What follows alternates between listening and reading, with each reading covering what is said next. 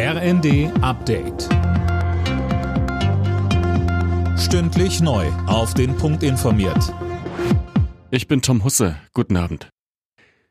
Bundesfinanzminister Lindner hat vor dem Hintergrund des weiter schwelenden Haushaltsstreits innerhalb der Ampel den Ausgabewünschen von SPD und Grünen eine Absage erteilt. Beim traditionellen Dreikönigstreffen der FDP in Stuttgart sagte er, Manche träumen dann noch von Steuererhöhungen oder eben Umgehungen der Schuldenbremse. Es wird sie nicht geben. Aber ich habe ein Gegenangebot.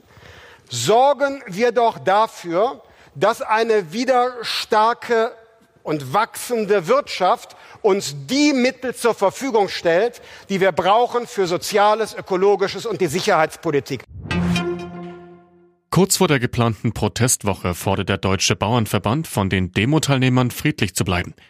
Beim Online-Dienst X wurde ein entsprechender Appell veröffentlicht. Darin distanziert sich der Bauernverband von persönlichen Anfeindungen und Umsturzfantasien sowie schwarzen Fahnen und Galgen bei Demos.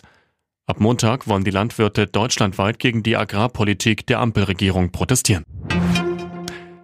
Bei der Bahn drohen wohl frühestens Mitte der Woche neue Streiks der Lokführergewerkschaft GDL.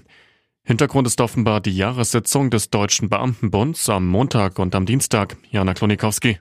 Ja, das hat zumindest DBB-Chef Silberbach dem Kölner Stadtanzeiger gesagt. Demnach habe er mit GDL-Chef Weselski vereinbart, dass während der Sitzung keine Streiks durchgeführt werden.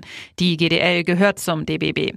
Der selbsterklärte Weihnachtsfrieden der GDL läuft morgen aus. Dann wären Streiks also wieder möglich. Das will die Bahn mit einem neuen Angebot, jetzt doch über flexiblere Arbeitszeiten zu verhandeln, verhindern. Die GDL hat auf das Angebot noch nicht reagiert.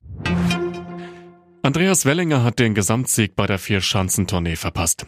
Beim abschließenden Springen in Bischofshofen wurde Wellinger Fünfter.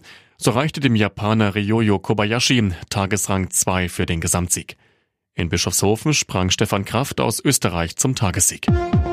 Alle Nachrichten auf rnd.de